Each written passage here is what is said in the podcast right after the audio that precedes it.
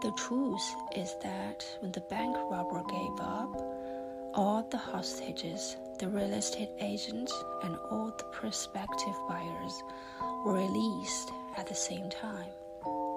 One police officer was standing guard in the stairwell outside the apartment when they emerged.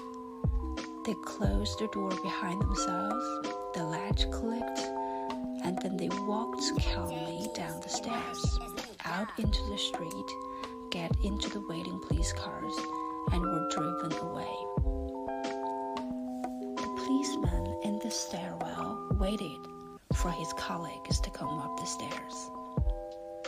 A negotiator found the bank robber.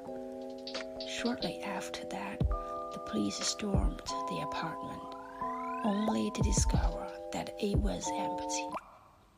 The door to the balcony was locked, all the windows were closed, and there were no other exits. You didn't have to be from Stockholm to realize pretty quickly that one of the hostages must have helped the bank robber to escape, unless the bank robber hadn't escaped at all. Okay, a man was standing on a bridge. Think about that now. Written a note and mailed it. He had dropped his children off at school. He had climbed up on the railing and was standing there looking down. Ten years later, an unsuccessful bank robber took eight people hostage at a viewing of an apartment that was for sale. If you stand on that bridge, you can see all the way to the balcony of that apartment. Obviously, none of this has anything to do with you. Well, maybe just a little. Because presumably you are a normal, decent person. What would you have done if you had seen someone standing on the railing of that bridge? There are no right or wrong things to say at a time like that, are there? You would simply have done whatever it took to stop the man from jumping. You don't even know him, but it's an innate instinct the idea that we can't just let strangers kill themselves.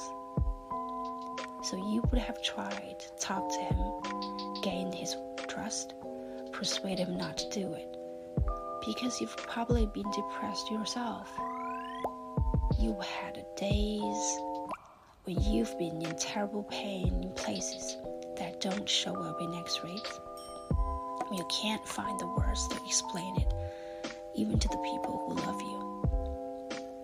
Deep down in memories, that we might prefer to surprise even from ourselves.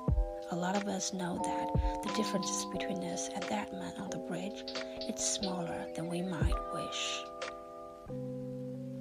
Most adults have had a number of really bad moments. And of course, not even fairly happy people manage to be happy the whole darn time. So you would have tried to save him because it's possible to end your life by mistake, but you have to choose to jump. You have to climb on top of somewhere high and take a step forward. You are a decent person. You wouldn't have just watched